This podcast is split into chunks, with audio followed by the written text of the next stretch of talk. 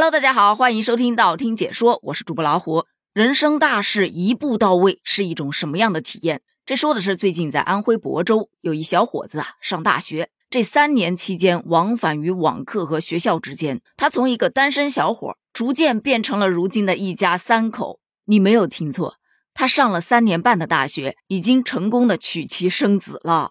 就这速度，甩了同龄人一条街都不止吧？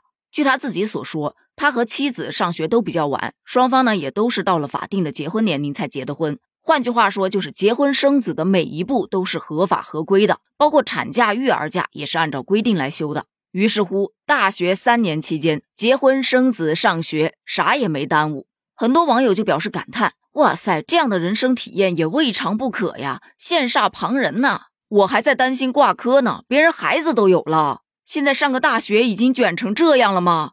鼓励生育现在已经从大学生开始抓了吗？除了调侃的声音，对于这个事件其实有两种完全不同的观念。有的人会觉得挺好的呀，他们提前完成了一件大事，那么以后就可以专心致志的搞学习，毕业之后又可以专心致志的搞事业。老一辈人一直都提倡的，先成家后立业，家已经成好了，就等着你立业了。而且这一步对于夫妻二人来说，以后步入职场都是非常有利的条件。公司也不用担心他们会去请婚假呀、请产假呀什么的，市场竞争力一下子就提高了。再加上男方的父母非常的年轻，孩子也一直是自己的妈妈在带，根本就不会影响自己和妻子的学业乃至以后的事业。所以说，孩子也不能称之为负担。要知道，现在有很多的中年人，孩子上大学去了之后就觉得很孤单，于是在家里生二胎。这小伙子倒好，自己马上要去参加工作了，直接把孙女生出来去陪伴自己的父母，真的是每一步都走到了别人的前面啊。而另外一种完全相反的观念则表示，虽说他们是合法结婚，但还是不建议效仿的。为什么呢？原因有三，其一。虽然该男子表示目前他在做兼职，可以负担夫妻俩的生活支出，但你要知道，养个孩子还真没那么容易，不是说只顾夫妻俩自己就好，孩子那边才是大头啊。其二，对于父母来说，压力会不会很大呢？自己的孩子还在读书，现在就要开始养孙子了，是又要交学费，又要交奶粉钱，还得全职倒贴做二十四小时保姆。可能还没退休呢，就要开始过退休的带娃生活了。其三就是年龄那么小，自己都还没有成熟，没有经历过社会的毒打，现在就给他这么重的担子，等他再进入到社会当中，会不会更累呢？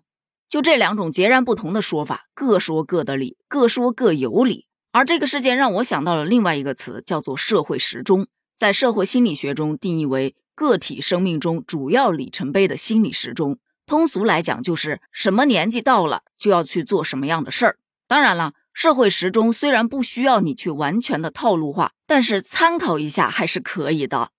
此前就看过这样一种说法，说我们跟随社会时钟所走的那一条路，只不过是对自己、对家庭来说最有利、风险最小的罢了。但是我们也可以去打破这种社会时钟，网上也不乏这些激进的成功案例。他们大多数都是为了追求自己的热爱，实现所谓的人生价值。但是这些案例当中，往往有一个共性，那就是实现了财务自由。我到了三四十岁不结婚怎么了？我一个人也能把自己养活得好好的。我裸辞去追求自己的热爱，追求自己的梦想，不吃你家大米，也不需要任何人救济。我自己有钱，能养活自己，我怎么了？这大概就是他们说的有钱任性吧。正因为有了底气。所以才有勇气去跳出社会时钟，而不用再去承受旁人的指指点点。就从这一个事件上来说，我们正常的社会时钟是先大学毕业了，再找一份工作，然后成家生子。但这只是大多数人的选择。对于这一对小夫妻来说，他们选择把结婚生子放在前面来进行，他的父母是支持的，老师同学也不反对，加上他们自己也喜欢，那么剩下的我们也只能去祝福他了。在这儿只提一点，对新生命的负责是为人父母该有的底线，不是说把孩子生出来往父母那儿一丢就完事儿的。孩子的成长离不开父母的陪伴，做父母虽然很辛苦，但其实也很幸福。这个中的滋味啊，只有自己带了孩子，你才能够体会到。好了，这个话题咱们就聊到这儿了。那么，对于大学生上三年半网课就完成了结婚生子的事件，你有什么样的看法呢？欢迎在评论区留言哦，咱们评论区见，拜拜。